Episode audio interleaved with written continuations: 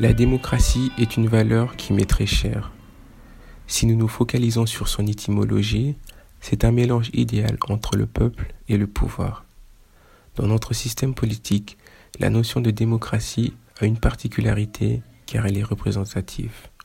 En effet, il suffit d'observer lorsque nous devons prendre une décision ensemble avec nos amis qu'il est impossible que 11 millions de Belges puissent exercer ce pouvoir en même temps.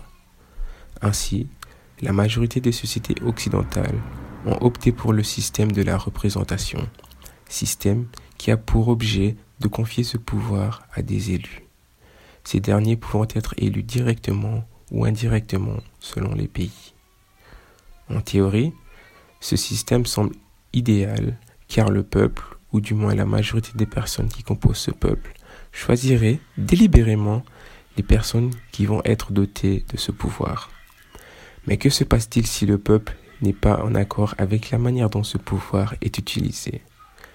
La réponse simple serait de dire que le peuple sanctionnerait ses élus électoralement en leur retirant ce pouvoir lors des prochaines élections. Mais que se passe-t-il si ce peuple n'est plus politisé?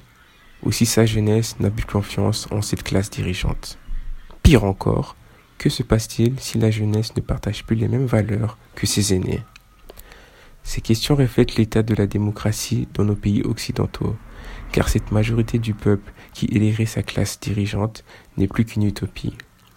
Les personnes qui se retrouvent dotées de ce pouvoir ne représentent plus la majorité dominante du peuple, mais une majorité, moins la jeunesse, moins les personnes dépolitisées et moins les communautés minoritaires.